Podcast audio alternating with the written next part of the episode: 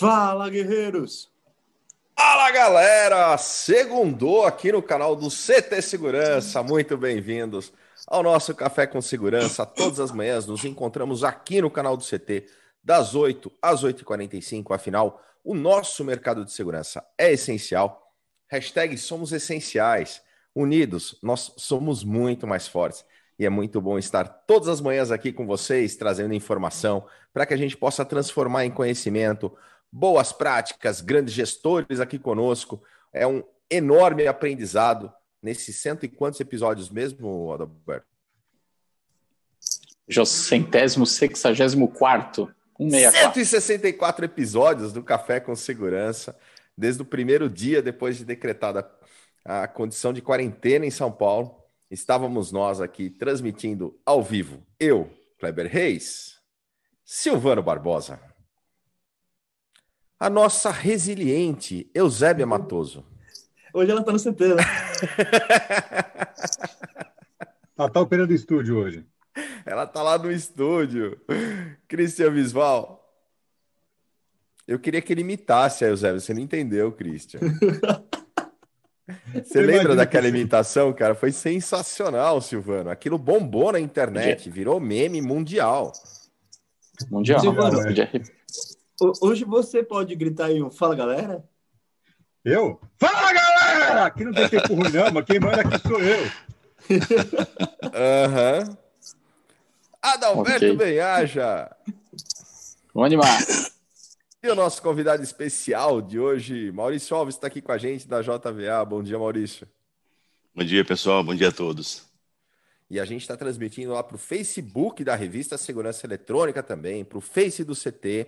Se você está no Face, já clica naquele compartilhar, já joga esse conteúdo lá nos grupos para a galera poder acompanhar também. E aqui no YouTube, youtube.com/barra CT Segurança a gente tem o nosso chat no YouTube. Estamos ao vivo e a gente interage com essa galera que chega cedinho aqui com a gente. Christian Visval, você está na auditoria do nosso chat? Auditando. Sempre.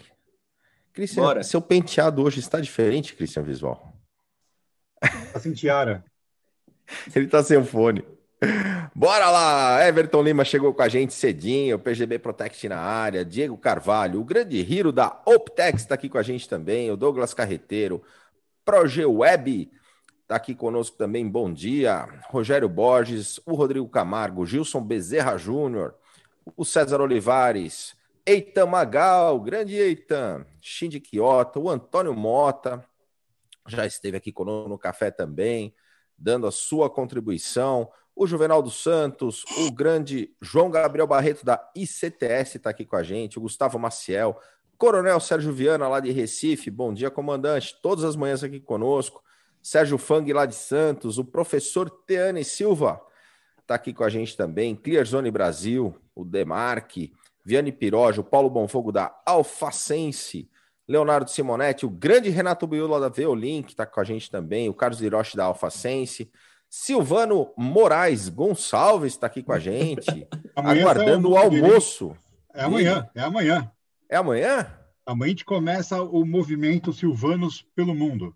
Silvanos. É, tá, dominando... a gente está previsto um quórum amanhã de dois, até em seis meses, nossa projeção é chegar a dois. Sabemos que existem como três. ter uma meta agressiva, né? Exatamente. É, Nossa meta é, é que um... em, em, quatro anos a gente consiga estar impactando o mercado de nomes em cartório para só nascer Silvano. Ah, entendi. Muito bom. Leandro, Leandro Honório, Reinaldo Borsato está aqui conosco também, o Francisco Mário, Adriana Bezerro, Claudinei da Avante está aqui com a gente. Bom oh, dia, meu amigo. O Mário da Roça ele coloca por aqui para acompanhar o nosso amigo Enciclopédia em Pessoa, Maurício. É. Como você fala, Christian, é o Wikipedia. Wikipedia do segmento. Rafael Cardoso, grande Benedantas, a Suzy está com a gente também, o Diego da Sicur Distribuidora. É isso aí, galera. Super obrigado mais uma vez pela sua audiência com a gente aqui, gerando muito conteúdo. Falando em conteúdo, Silvano, como está a programação do CT Segurança? Eu ia falar nessa semana, eu ia quebrar ele, né? Ele nem está no CT. Mas eu tenho aqui, hoje. Aqui é tudo em... é, o CT online, cara. A gente tem de hoje. Aqui. Hoje, nossa programação, depois desse bate-papo com Maurício Wikipédia, ao vivo da JVA, nós temos a arquitetura da segurança com um convidado especial, o Igor Pipolo, falando de arquitetura temporária para grandes eventos.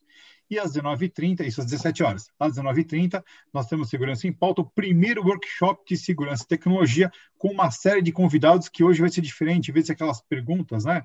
Você vai perguntando, levantando. Cada convidado vai ter um tempo para fazer uma palestra, né? Por isso o nome workshop, do mercado de segurança eletrônica, falando de segurança corporativa, executiva e assim por diante. Muito legal, não percam, está bem legal essa programação. Caramba, e o Segurança em Pauta chancelado pelas universidades, cara, isso é sensacional. Exatamente. Um conteúdo muito legal aí, o Josué e toda a equipe trazendo para o segmento. Parabéns e, e é mais é real, uma vez. Kleber, que vão colocar no grupo do Telegram o Silvano tomando a injeção hoje?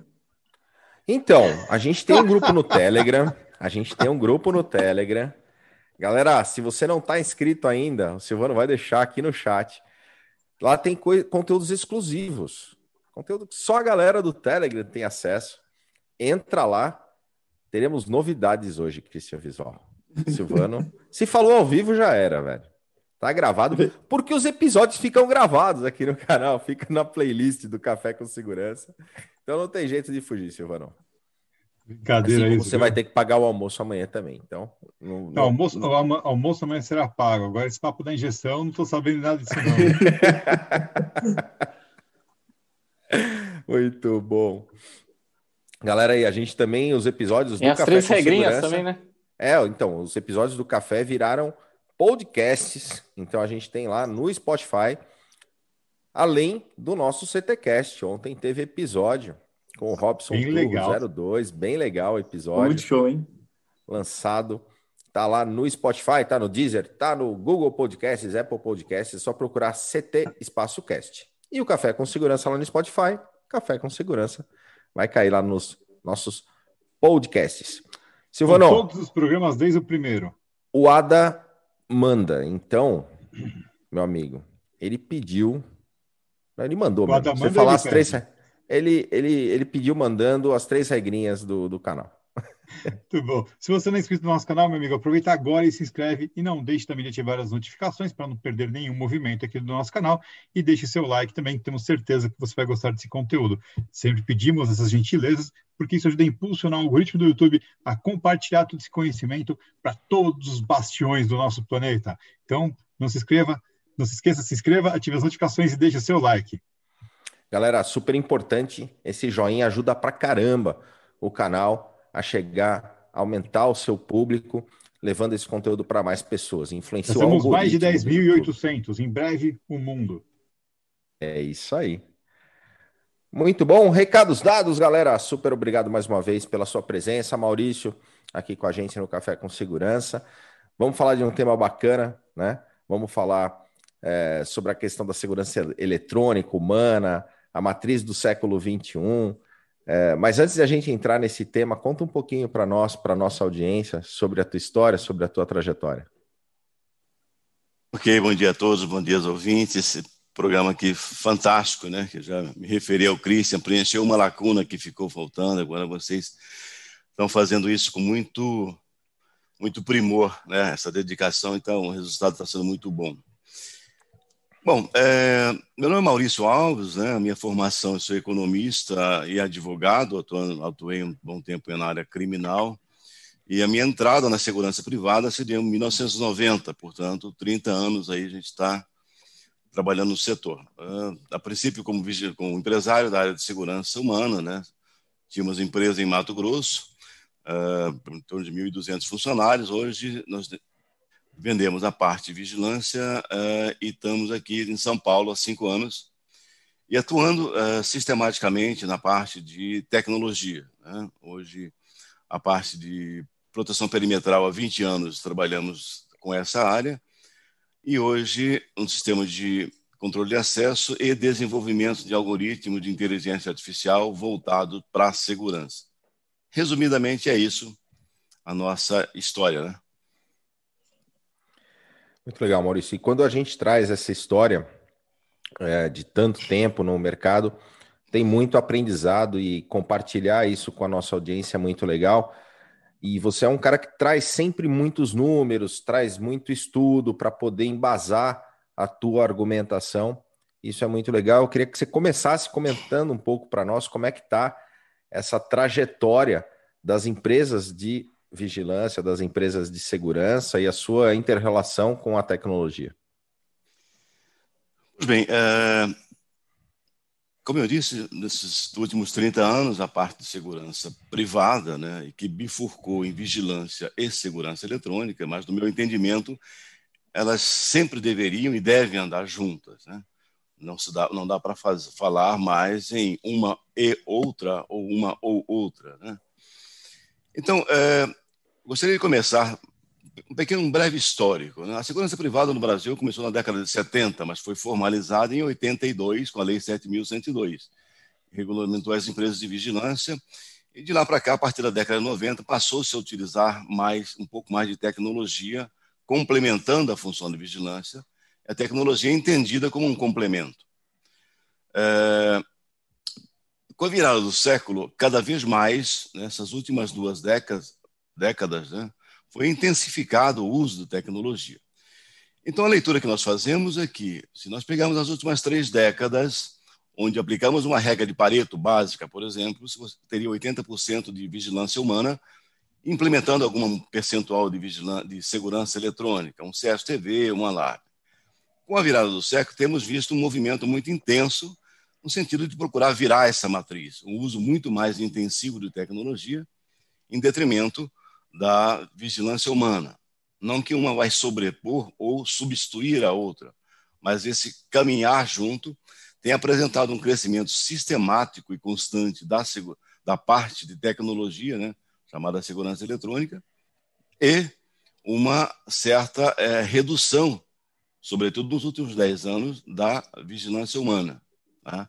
Então, no nosso, é, essa é uma, uma, leitura que nós fazemos e isso vai tender a recrudescer. Ou seja, se as últimas três décadas foram pass passadas, marcaram uma matriz de 80% vigilância, nessa década, nessas três décadas, por vir até o final dos próximos 10 anos, teremos aí uma guinada muito forte no uso de tecnologia em detrimento da vigilância humana.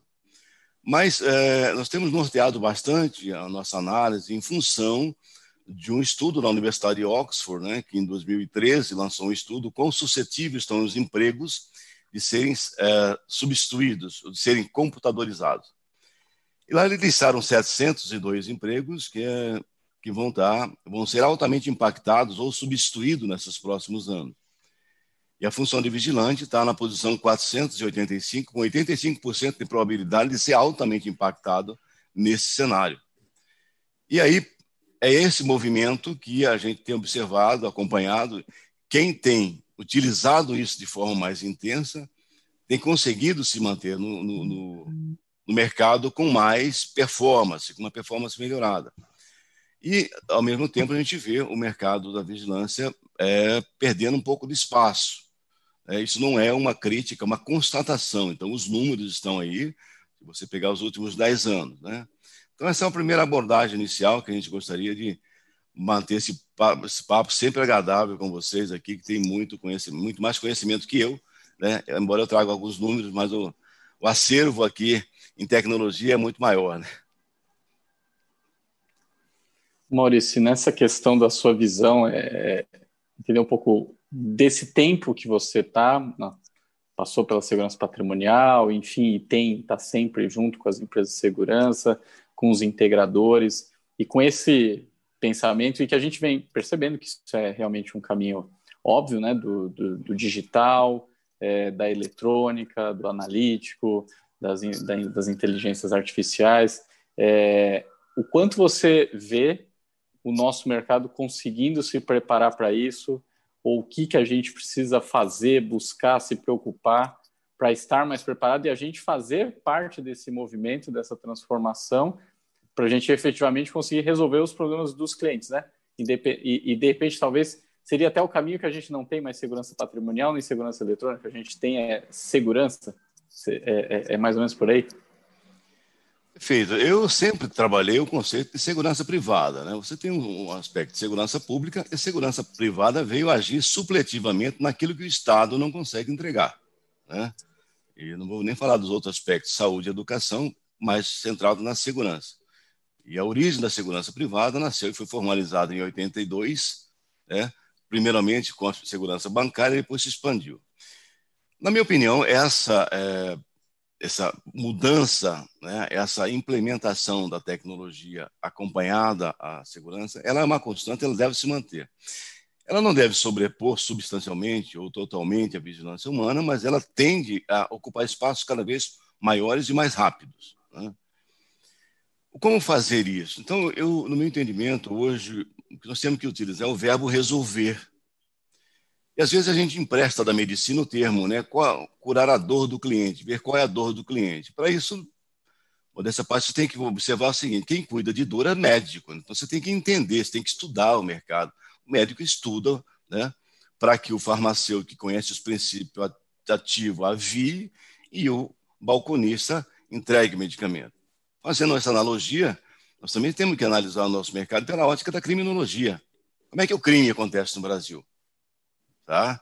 Ora, se nós temos um histórico, os números são muito gritantes, a gente conhece aí vem acompanhando, né? É, nós saímos de 62 mil homicídios por, por, por ano aqui, caímos 25%, está em 47%, isso é muito bom. Na pandemia, teve todos os indicadores baixaram, mas ainda o crime contra o patrimônio, que é o objeto do nosso estudo, ainda a gente vê um pouco relegado.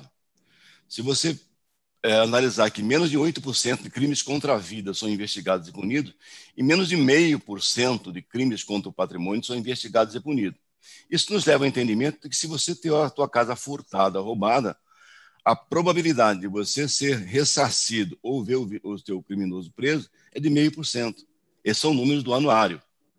Ora, o nosso foco, então, todo ele tem que ser voltado para a proteção desse patrimônio que o Estado não tem conseguido dar uma resposta. Então, nós temos que agir supletivamente.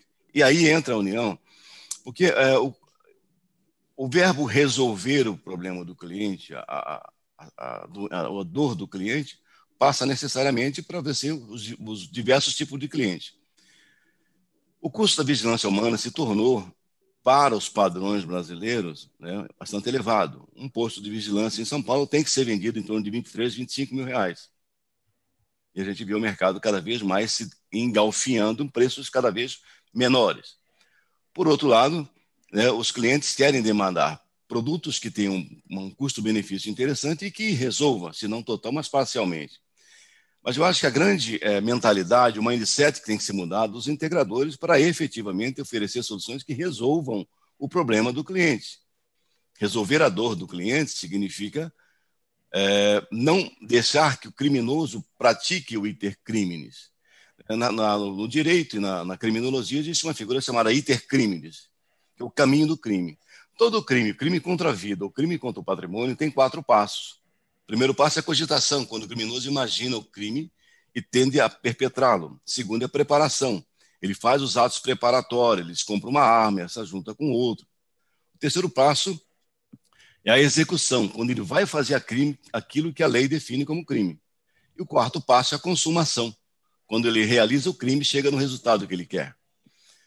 Pois bem, a ideia é que todo projeto de segurança tem que ter em mente uma execução do conjunto de elementos, seja humano, seja em tecnologia, para evitar que o criminoso chegue no objeto final, que é a consumação. Então, aí nós temos que, enquanto profissionais de segurança privada, atuar né, usando os recursos que temos diante de uma realidade econômica do cliente.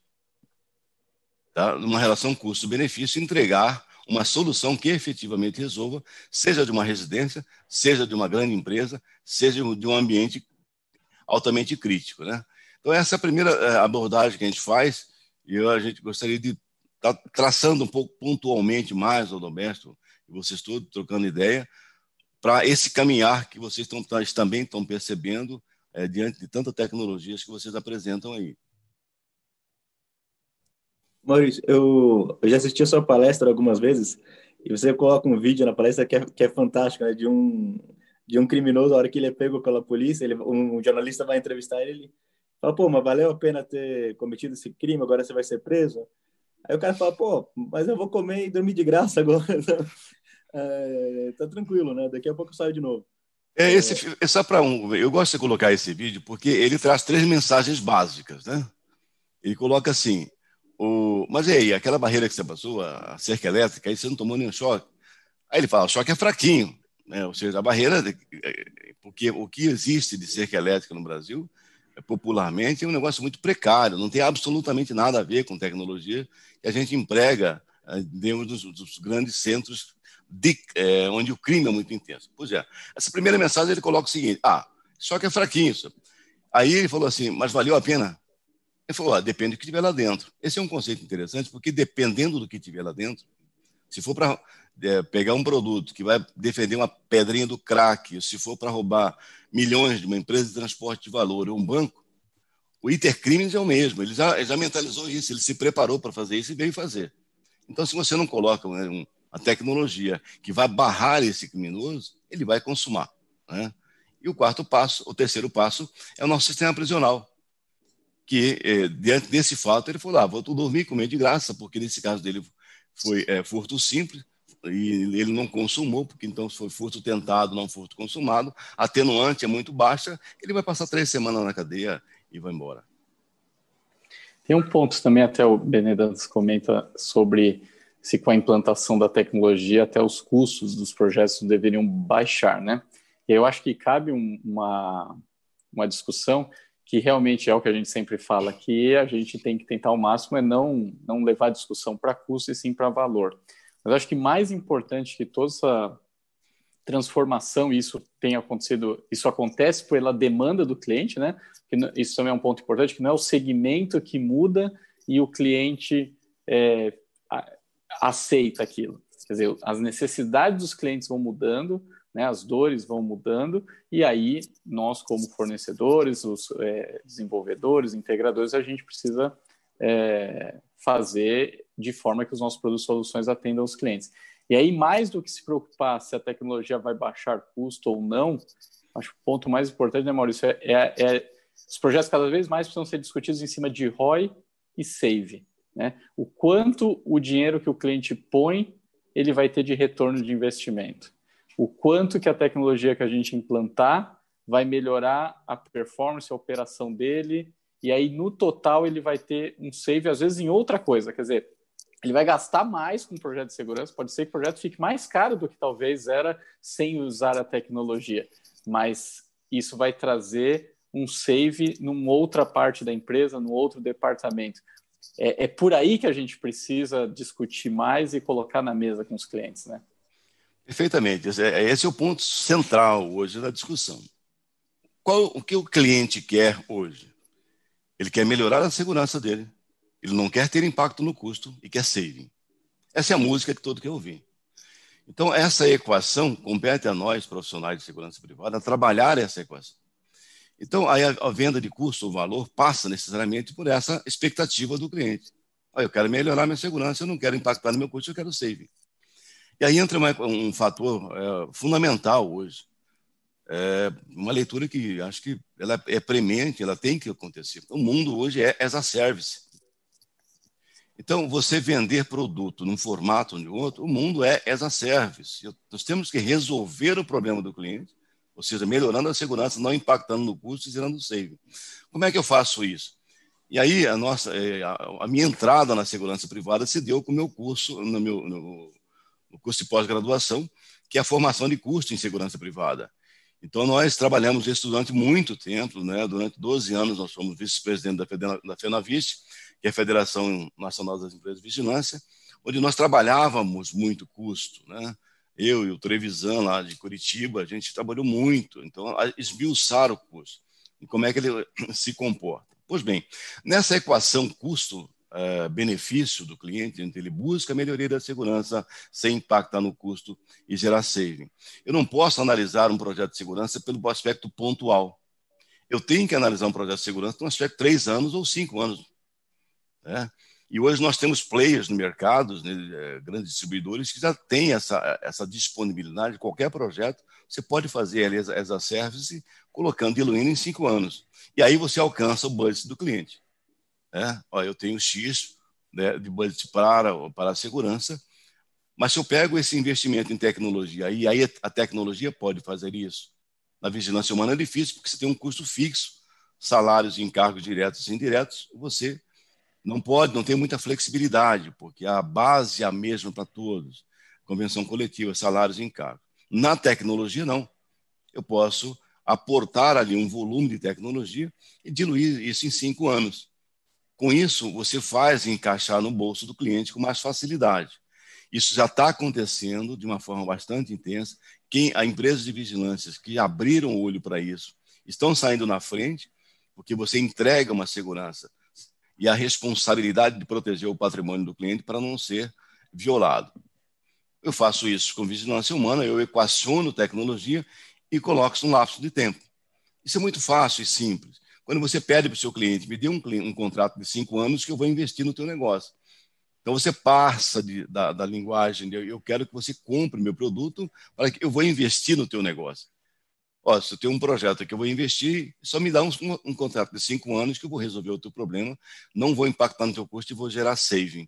E isso, essa tem, esse tem sido os cases que nós temos acompanhado e que tem gerado um sucesso.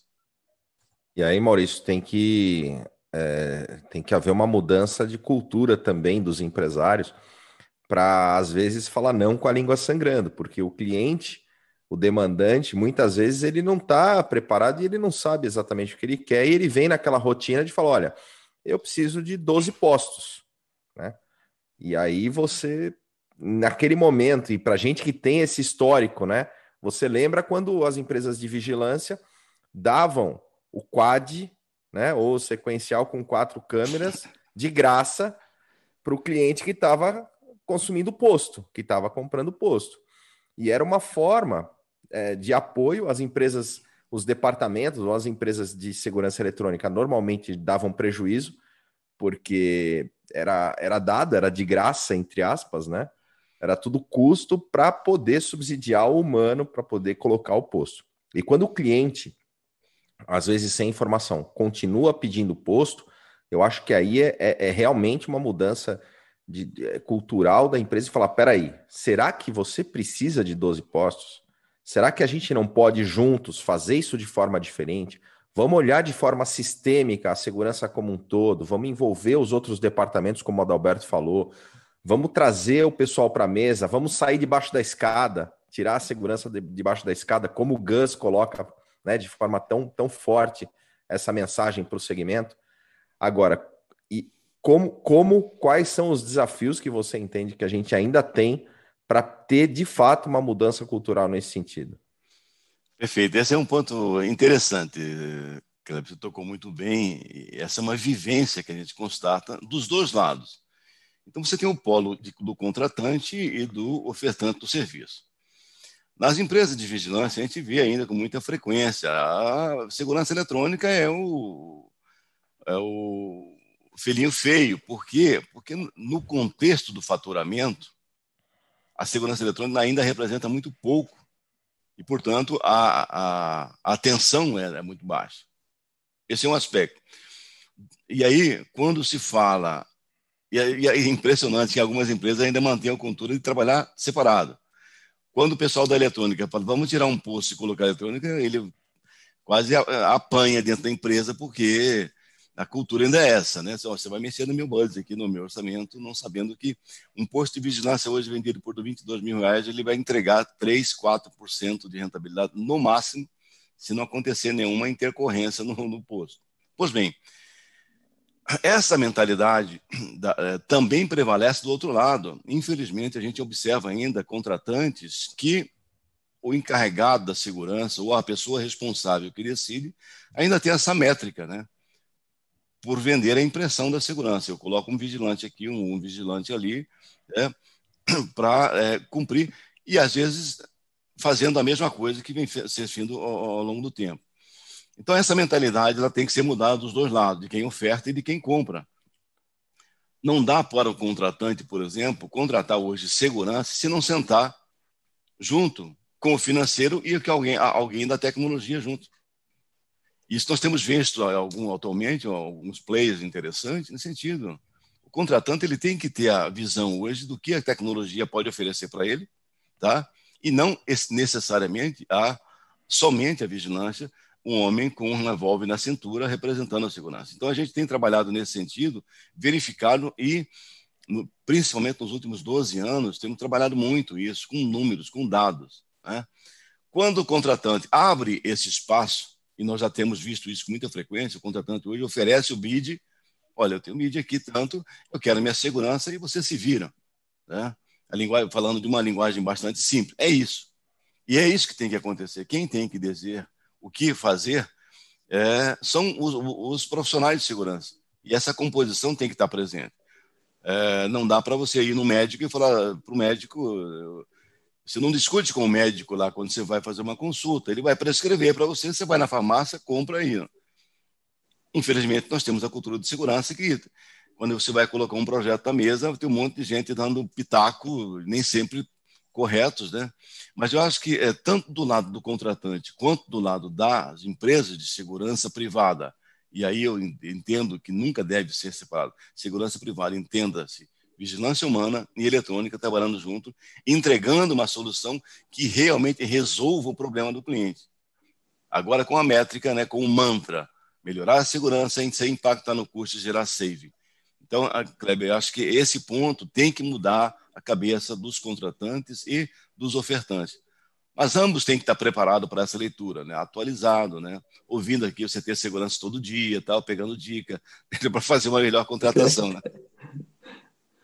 Muito Tem o outro boa. ponto que é, é, até a gente falou das empresas, né, do, do, dos clientes, ter essa mudança, e tem a questão dos profissionais, né, a mão de obra que, que, que o mercado tem, né, como você bem disse, está acompanhando tudo, enfim, a pessoa se especializando. Mas hoje, o que, que você acha de característica, qualidade ou pensamento que o profissional de segurança precisa ter, isso tanto para quem já está no segmento ou quem tá para quer vir de repente para o nosso segmento, que isso é um ponto importante que a gente precisa também, né, buscar que mais pessoas é, venham para o nosso segmento, até de outras áreas, outros que isso só tem a agregar. O que, que na sua visão de competência ou qualidade é, é mais importante para a pessoa hoje, quando entra no segmento de segurança, conseguir se encaixar em tudo isso que a gente está falando, nessas mudanças e conseguir ter sucesso? É, em um dos roadshow que o Christian promovia, né, na Bahia, alguém fez uma pergunta dessa. Eu estou pensando em entrar no mercado de segurança, né, qual é a dica de vocês? Né? Disse para ele, amigo, é o seguinte, vá no maior distribuidor aqui da, da, de Salvador né, e pergunte a ele quem são os três melhores players do mercado. E veja o que, que você pode fazer melhor do que eles. Se você tiver alguma resposta do que você pode fazer melhor do que ele, então você se aventura a entrar. Porque se não for fazer melhor do que ele, nem entre, porque você vai ser mais um aí que vai estar vendendo almoço para comer a janta, né? É o que se diz aí popularmente. Então, eu acho que essa preparação, né, cada vez mais com enfoque na tecnologia, e eu falo isso, gente, né, porque eu, durante 28 anos, tive empresa, 27 anos, tive empresa de segurança, e sempre acompanhei muito isso. Porque no aspecto da empresa de vigilância, né, que vende a vigilância humana, é, você tem uma barreira de entrada muito pequena, que é um capital de 100 mil reais, qualquer um abre uma empresa de segurança e no dia seguinte já está num, num, play lá concorrendo com um bid que né, sem nenhuma barreira. Na segurança eletrônica, é pior ainda, né? Porque aí tem uma crítica, né? Uma constatação, mas uma crítica, que as empresas grandes fornecedores passaram a chamar os instaladores de revenda.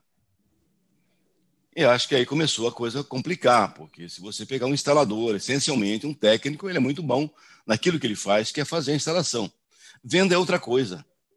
A percepção de venda, a necessidade, identificar a necessidade do cliente, oferecer, oferecer aquilo que efetivamente vai resolver é uma outra situação. Né? Então, o Cláudio, do Instituto CSTV, no dia fez um texto muito interessante. Gente, vamos separar as coisas? Eu sou técnico, você é vendedor. Então, é, é, é, primeiro, ter essa consciência do que vender, né? essa, isso passa necessariamente por uma formação entender a necessidade do cliente e vender aquilo ou entregar aquilo que efetivamente resolva. Mas a gente vê uma deficiência também, às vezes, muitos que elaboram projetos. Nós temos excelentes profissionais que são é, consultores no mercado, mas também, em como todo e qualquer mercado, tem gente muito é, deficitária, né, oferecendo e se rotulando como consultor de segurança. A gente vê projeto aí que uma constatação, às vezes eu, eu sou criticado até por falar muito abertamente, mas o, alguns projetos que a pessoa pega um copia e cola e fala que aquele é um projeto de segurança e começa a vender aquilo, entendeu? É, já constatamos, já deparamos com situação bastante crítica. É, por outro lado, temos projetos que nós recebemos um bid de cotação uma excelência, né? Então, como todo mercado, né? Se você é, analisar como um professor meu dizia, do engraxate ao astronauta, você tem aí diferentes profissionais oferecendo. Então, na minha opinião, a, a formação ela passa necessariamente né, pelo conhecimento do mercado. Se você vai entrar em segurança privada, entendendo um pouco como é que se processa o crime no Brasil. A incidência e a reincidência de crimes contra o patrimônio no Brasil é um negócio imensurável. O próprio Anuário de Segurança ele traz estimativa, mas não traz dados, porque a grande maioria nem é notificado. Ora, se nós fizermos uma análise inversa de que é, menos de meio por cento de crimes contra o patrimônio são investigados e punidos, ora, é muito claro saber que o nosso sistema não é eficiente e, portanto, a segurança privada tem um grande espaço para preencher aí e entregar uma solução que seja eficiente. Tá? Isso passa necessariamente pela formação de quem vende, pela formação de quem instala e, sobretudo, essa entrega de valor. Né? Hoje, é, nós reputamos isso e colocamos isso com muita frequência. Gente, você tem que vender o mundo as a service hoje. Né? Se você querer tirar um pedidozinho ali para entregar para o cara, botou o dinheiro no bolso e, e, né, tem aquele velho conceito, bom vendedor não deixa rastro, ele some e não volta. Não, você tem que ter um comprometimento maior com o teu cliente e pedir para ele um contrato de três anos ou cinco anos, mostrar essa fidelidade e, sobretudo, investir nesse cliente. Olha, eu vou colocar uma solução aqui, você com esse contrato de três anos, vou conseguir reduzir o seu custo, né, sem perder de vista o retorno do investimento. Eu acho que a coisa caminha por aí, né? E a gente tem, é, entendo que a coisa tinha que ser enfatizada nesse sentido, que é, apresenta os melhores resultados naqueles players hoje no mercado, sobretudo alguns grandes players que estão efetivamente trabalhando nesse cenário, né? mas solução que realmente resolva. E aí eu gostaria de é, trabalhar esse aspecto. O que, que resolve, né? O negócio é pensar médio e longo prazo, né? Toda vez que Certamente. a gente pensa a curto prazo, a gente acaba caindo nessas armadilhas. Porque tudo que vocês estão falando, que é, é mexer com contratos, por exemplo, que você vai investir no cliente, a formação, a capacitação, tudo isso é pensar a médio e longo prazo. Nada disso é pensar a curto prazo. Né? Se eu pensar a curto prazo só no pontozinho de amanhã, eu fatidicamente vou cair na armadilha de vender preço, de vender é, é, de qualquer jeito para poder sobreviver, o que não leva à sobrevivência. Exato. Porque se você encaixar seu orçamento numa num, num questão pontual, preciso resolver meu, meu problema de segurança hoje, é, dificilmente você vai encaixar no orçamento, porque o, documento, o orçamento das empresas estão muito engessados, né? E a cada dia mais pedindo redução de preço. Então, quando eu faço, quando eu falo é, resolver o problema do cliente, nós temos que fazer isso diluindo no tempo. Olha, se eu quero comprar uma câmera mil reais, Legal, você desembolsar um pedido simples. Mas quando eu falo um projeto, ah, um bid aí, 500 mil reais. Caramba, você conseguir um orçamento hoje, você vai demorar aí seis meses, um ano para a pessoa colocar no orçamento, para ver aquilo. Agora, se você pega divide aí 500 mil reais em, em, em 60 meses, 10 mil reais já passa a caber no bolso do contratante. Essa é a métrica, mais ou menos, que a gente tem que. Maurício, mas acho que não é só isso, né? A gente também tem a outra análise que é a gente começar a embrenhar a segurança eletrônica nos outros departamentos da empresa, né? Que é principalmente com savings, né? Isso ajuda a reduzir, porque você não mexe mais só com o, a verba que o departamento tem. Você começa a entrar na verba de, do comercial, na verba do marketing, verba, na verba da logística, na verba da produção. Isso ajuda muito a diluir, né? Você mostrar como um projeto de segurança eletrônica é um projeto de segurança financeira, né, Adalberto, para o empreendimento. É, exatamente. Ó, o que a gente é, quando a gente coloca de ter ROI, de ter save, é pensar na empresa, no cliente, não só nenhum departamento, ah, só no departamento de segurança ou no departamento de TI, que é o que a gente está se relacionando. Quer dizer, pensando pensar no negócio, no cliente, né? É, no negócio do cliente, onde a gente consegue melhorar a performance, rentabilidade, o dia a dia, a segurança, a auditoria, o marketing do cliente. E isso as soluções que nós trabalhamos têm esse potencial de fazer. Eu acho que também é de a gente acreditar no que a gente comercializa, no que a gente desenha, nos projetos, nos fabricantes, nos produtos que nós temos. Eles têm essa capacidade de resolver mais dores dos clientes. E aí, quando você consegue resolver mais dor, então imagina como o Maurício tem bem falado do, da questão do médico, o remédio. Imagina você tomar um remédio que resolve umas 10 dores. Dor de cabeça, dor de barriga, ele resolve tudo esse remédio. Cara, você vai pagar mais caro por esse remédio. E os nossos produtos... Ou tem algum efeito colateral, né?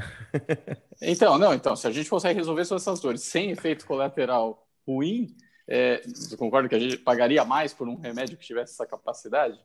É, então, hoje, um projeto de vídeo monitoramento, ele não é só para ter imagem. Ele, além de ter imagem, ele pode ajudar a auditoria, o marketing, você pode compartilhar com o cliente, você pode ter uma camada de analítica e ajudar o dia a dia do cliente, a operação, a produção. Ou seja, continua a mesma câmera. Com um pouco de camada a mais de tecnologia, software, você passou a resolver mais dores do cliente. Cara, isso vale mais. O cliente vai pagar mais, mas não porque custou mais caro, porque ele vai ter mais retorno. Quer dizer, por mais que o desencaixe financeiro foi maior, o retorno financeiro, o save que ele vai ter no dia a dia é maior, faz sentido para ele comprar. E você consegue fazer mais pessoas dentro do cliente quererem esse projeto não só o cara de TI, não só o cara de segurança, porque o departamento, o pessoal lá do chão de fábrica, de repente vai apoiar o projeto, porque vai melhorar o dia a dia dele. Então essa é a, é, a, é a conta, o pensamento que a gente precisa ter na cabeça, é, estudar, né, como o Maurício disse, porque a gente precisa conhecer os clientes, conhecer a operação do cliente, então não é aquele negócio de ir lá, visitar o cliente, ah, quantas câmeras você quer? Ah, tá bom, então amanhã eu te mando proposta. Não. Como funciona a sua operação? Como é seu dia a dia? é, o que, que você vende, o que, que você entrega para o seu cliente, para a gente conseguir pensar o que, que as nossas soluções resolvem de dores para os clientes. Enfim, a coisa é mais ampla, é, porém não tão, não mais complexa, ela é mais ampla. Nós temos essa capacidade, tem que ter essa evolução que, como o Maurício comentou ao longo aí do, do café, a gente precisa trabalhar nas nossas cabeças, nos nossos comportamentos. Né? Agora, Mas trazendo isso para o serviço, desculpa só complementar, Silvano, mas trazendo isso para o conceito que o Maurício traz, né, que é mundial, do, do, Total as a Service, né? Não é nem mais System as a Service uhum. ou Software as a Service, é Total as a Service. A gente também traz, de alguma forma, cria um pouco de barreira, porque até então, Adalberto, você traz um baita know-how, você enxerga, faz o diagnóstico da dor e o cliente quer depois transformar isso em commodity na hora da compra, a hora que bate em suprimentos, é uma grande dificuldade. Quando a gente é, traz compras isso vai sempre serviço, querer fazer isso. Né? Pois é. E aí, quando a gente traz isso para o serviço, de alguma forma, a gente também acaba criando um, uma, uma, uma, certa barreira, porque aí entram, e aí o Cris até pode, pode falar um pouco melhor, a questão do, do de, de implementação de ferramentas de controle. O próprio SLA, o SLM são importantíssimos para que você comece a diferenciar o tipo de serviço que está sendo entregue e o nível de comprometimento do teu fornecedor realmente com relação à entrega, né? Eu é, essa questão do verbo resolver, né? Você tem que resolver o problema do cliente com essa métrica, né? Melhorar a segurança, não impactar no custo de gerar saving. Quando eu, eu, eu, trabalho com clientes, já teve players enormes aí, que a gente teve seis, oito meses negociando, não só mais o pessoal da, da segurança, mas teve que subir para o VP para a coisa acontecer. Né? Então, você vê o tamanho, o bid era, era imenso, tal, imenso assim, para o mercado, e nós provamos, né? já, já fizemos isso e conseguimos fazer, nós conseguimos entregar isso. Então, a gente, por exemplo, eu coloco conceito, vigilante Honda é um conceito do século passado, Ainda tem gente vendendo vigilante Honda. Vigilante Honda é quando você sai com dois olhos humanos fazendo uma verificação de regularidade num perímetro, numa, solução, numa instalação que seja. Olha, você tem 25 mil reais aí de Honda, um posto Honda 24 horas, 300 mil reais por, por ano, 1 milhão e 500 em 5 anos. Com o valor disso, qual o projeto que se consegue implementar? Então, nós temos toda uma forma de colocar isso e colocar para o cliente. E nosso, na nossa expertise, a gente trabalha com barreiras perimetral, onde nós colocamos o seguinte: o conceito é, no iter crimes, não deixar que o criminoso chegue na consumação. Então, lá na cogitação, a gente tenta matar a ideia na cogitação, onde ele não vá para a preparação a execução não chega no, no final. E aí, a gente trabalha o um conceito muito forte: barreira perimetral, Proteção perimetral tem que ter 7D, você tem que demarcar o ambiente. Você tem que, ao demarcar o ambiente, que o criminoso veja aquilo que é um ambiente que está demarcado. Segundo, você tem que é, dissuadir ele da ideia de avançar. Ou seja, quando ele dissuade a ideia, demove a ideia de ele avançar, você está conseguindo o segundo passo. Aí você tem a deflexão. Quando ele remove a ideia, ele vai procurar um ambiente mais fácil. Tá? Depois você vai para a detecção. Se ele ainda tentar fazer um avanço, você vai ter que detectá-lo. O, o, quinto passo é você fazer a denegação. O sistema tem que negar ele o acesso. E aí a gente trabalha, no, no caso nosso, né, a tecnologia, com 10 mil volts e que ele, o, o, criminoso tem medo de bala e tem medo de, dor, as duas coisas que causam nele. Né? No segundo, ele tem que ter, a, a, na detecção, essa informação tem que ir para alguém. Tá? E aí você tem que ter um, um projeto de confiança, né? que entregue aquilo que você efetivamente está colocando. Que eu coloco na questão do BID, que o, Fernando, o, Silvano, o Adalberto colocou, é exatamente você fazer é, essa equação, mas você tem que provar isso.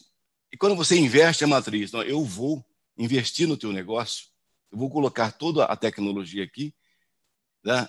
você muda a matriz. Eu não vim aqui para te vender um produto, eu vim para resolver um problema, eu vou, eu vou investir no teu negócio. E aí, nesse caso, os, os players que têm um, um, financeiro melhor, que tem um caixa melhor, consegue entregar isso. Olha, eu, o teu projeto aqui, eu vou investir um milhão aqui no teu site, mas eu quero um contrato de cinco anos, você não vai colocar a mão no bolso, eu vou entregar a minha solução para você. Então, tem players muito importantes, volto a repetir, que estão fazendo isso no mercado, estão tendo grande sucesso. Eles conseguem entregar a solução, não mais o produto ou um preço. Maurício, o bate-papo está fantástico. A gente já passou dois minutos aqui da nossa programação. Mas Desculpa. quem quiser entrar em contato com você, saber mais sobre até esses dados, informações da JVA, faz como? Wikipedia barra Maurício Alves. eu sou um cara muito facinho, gosto do bate-papo, gosto disso. É, meu celular é 11 94371 1116. Eu sou muito fácil entregar isso aqui, está no LinkedIn, um pouco do nosso histórico também. É, as, as, redes sociais eu estou um pouco afastado, não, não, mas eu trabalho mais a questão do, do, do, LinkedIn. E a gente pode ligar, a gente bater um papo. Hoje nós atendemos qualquer solução em qualquer lugar do Brasil. No mesmo dia, ofertamos um projeto pronto, 100% finalizado. Tá? E, sobretudo, trabalhamos isso, que a gente trabalha isso, né? nossa formação como economista, essa equação do ROI, tanto para o contratante quanto, quanto para o ofertante do serviço. Muito bom, Maurício. Muito obrigado pela presença. O pessoal aqui está elogiando. Ó, mais uma perspectiva sobre solução de segurança muito interessante. Live maravilhosa, riquíssimo em conteúdo. Parabéns. Solução é muito importante. Muito legal aqui o pessoal interagindo com a gente. E muito obrigado por essa live, um bate-papo fantástico. Aí. Obrigado, pessoal. Obrigado mesmo. Tá? Estão aí para qualquer demanda que houver. Beleza, obrigado, pessoal. Valeu, galera. Até amanhã. a programação do CT, às 17 horas, arquitetura de segurança, 9h30 segurança e pauta, e o café volta amanhã. Um abraço. Abraço. Abraço.